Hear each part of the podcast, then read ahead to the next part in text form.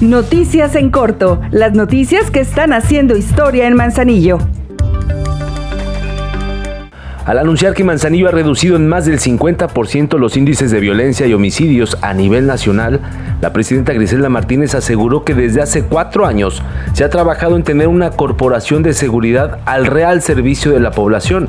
Agregó que eso no se logra más que con el compromiso de las autoridades y con policías al servicio de la sociedad y no al servicio de grupos delictivos, porque ser policías no es cobrar un sueldo y portar un arma, sino es estar al servicio de la sociedad. Así lo manifestó la alcaldesa.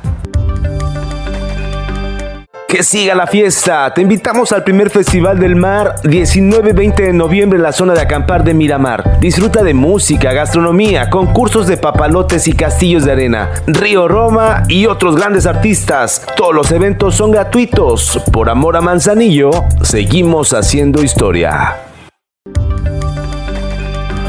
La presidenta Griselda Martínez y autoridades civiles y militares encabezaron la ceremonia de graduación de 31 cadetes de la Dirección General de Seguridad Pública, quienes se profesionalizaron con el perfil de técnico superior universitario en seguridad pública, estudios avalados por el Instituto Estatal de Estudios Superiores en Seguridad y Profesionalización Policial de Michoacán.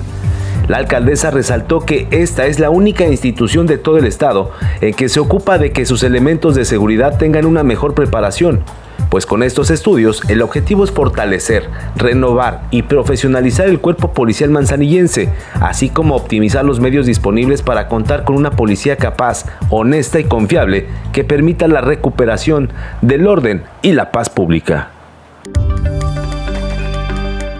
Como parte de la estrategia de mejoramiento vial que lleva a cabo el Ayuntamiento de Manzanillo, nuevamente en tiempo récord de 10 días, la presidenta Griselda Martínez hizo entrega de dos nuevas vialidades construidas con concreto hidráulico. Se trata de las avenidas Elías Zamora Verduzco y Paseo de las Gaviotas al dar el banderazo para la apertura a la circulación de cada una de estas vialidades. Junto con el director de Obras Públicas, la alcaldesa destacó que estas dos avenidas vienen a sumarse a las 300 obras que se entregarán este año con una inversión de 300 millones de pesos, dinero de las y los manzanillenses.